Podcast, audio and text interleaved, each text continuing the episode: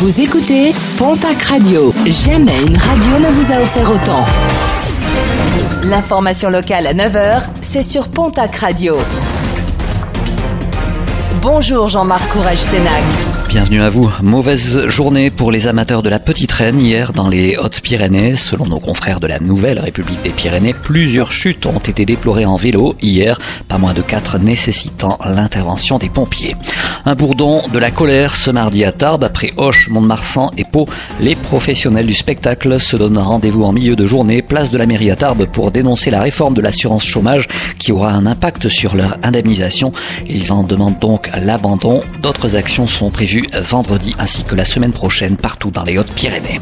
Aujourd'hui, nous parlons de la cagnotte mise en place pour soutenir l'association Adura Fission Cultura, une cagnotte dénoncée par plusieurs militants anti-corrida, une cagnotte pas uniquement destinée à l'école taurine, comme nous l'explique Eric Péot de l'association Adura Fission Cultura. La cagnotte a été créée euh, pour faire face aux difficultés que rencontrent les gens de l'événementiel avec cette pandémie, et notamment le monde taurin. Et donc l'idée c'était de soutenir tous ces gens-là, autant les élèves de taureaux, également l'école taurine de Richard Million et également tous les autres secteurs de l'événementiel taurin ou flamenco ou culturel, on va dire.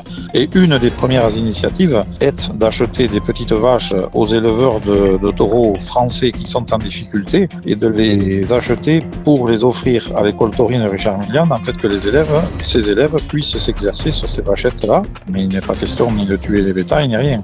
C'était juste euh, acheter ces vaches-là pour que les élèves puissent s'en servir. C'était rendre service aux éleveurs qui ne savent pas quoi en faire, d'un côté, et rendre service aux élèves qui ne peuvent plus faire de KPA en public et compagnie de l'autre, en les soutenant d'une des manières que l'on peut, c'est-à-dire en emportant un petit soutien financier à l'histoire. Et dans le reste de l'actualité, la campagne d'affichage anti-chasse de la Fondation Brigitte Bardot a été détournée à Mont-de-Marsan. Plusieurs panneaux ont été recouverts de peinture avec un tout autre message que celui initial qui invitait les chasseurs à rester chez eux. En lieu et place, la phrase Parisien, sauvez des vies, restez chez vous.